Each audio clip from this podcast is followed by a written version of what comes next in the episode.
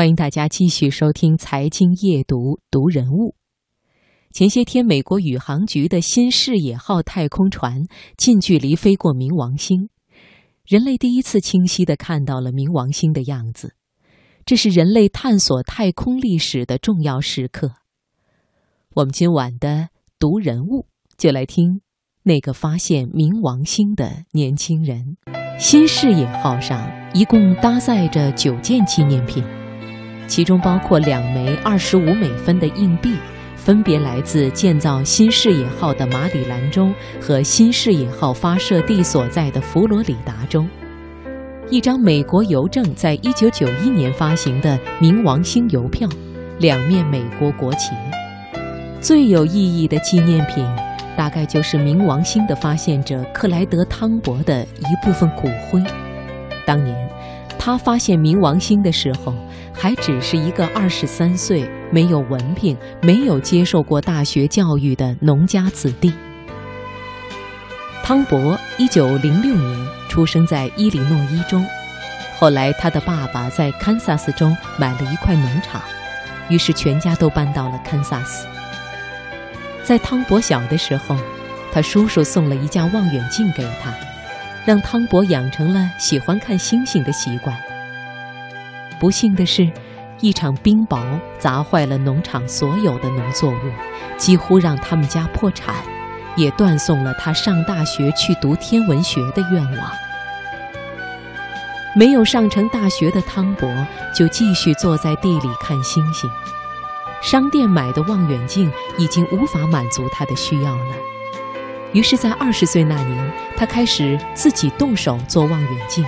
所用的部件是从家里一台1910年出产的别克汽车和其他农用机械上拆下来的，镜片也是自己手工磨出来的。之后两年，他又自己做了两架望远镜，一生中他一共做了三十架望远镜。就是用这些自己手工做的简易望远镜，汤博细致地观测了火星和木星。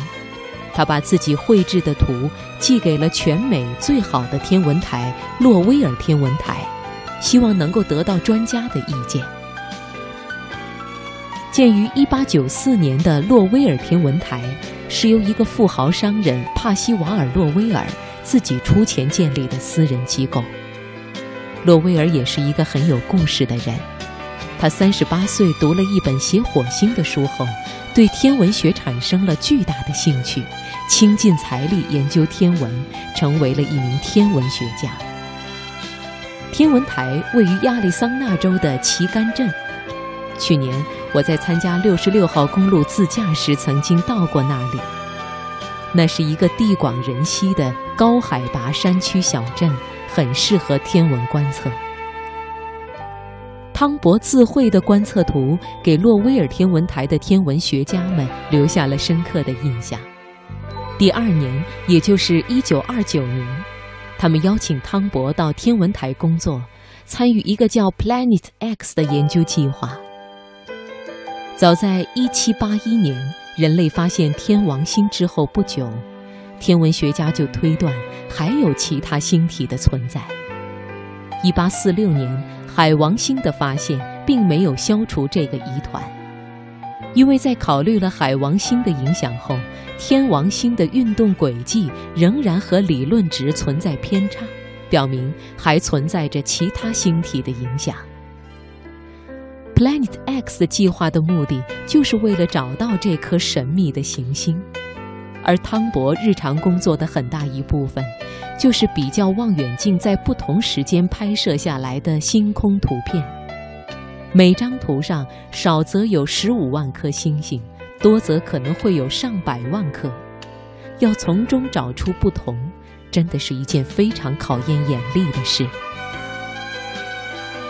一九三零年二月十八日，这是一个历史性的日子。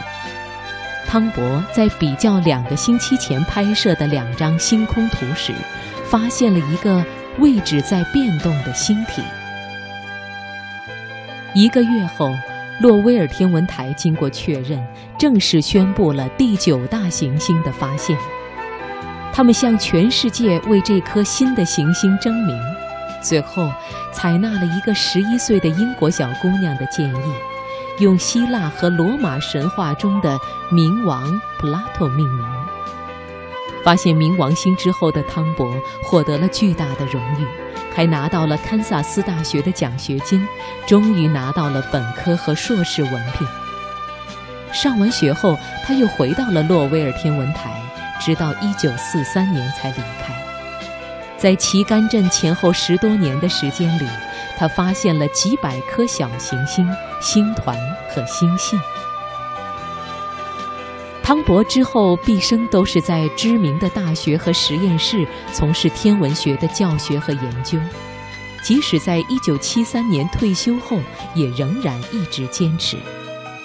有一次，史密森尼学会办展览，问他还能不能找到二十岁那年做的那架九英寸望远镜。汤博说，他还在用那家望远镜在自家后院观测星空。一九九七年，汤博在九十一岁高龄去世。晚年，他总结自己的一生时说：“我游历了所有的天堂。”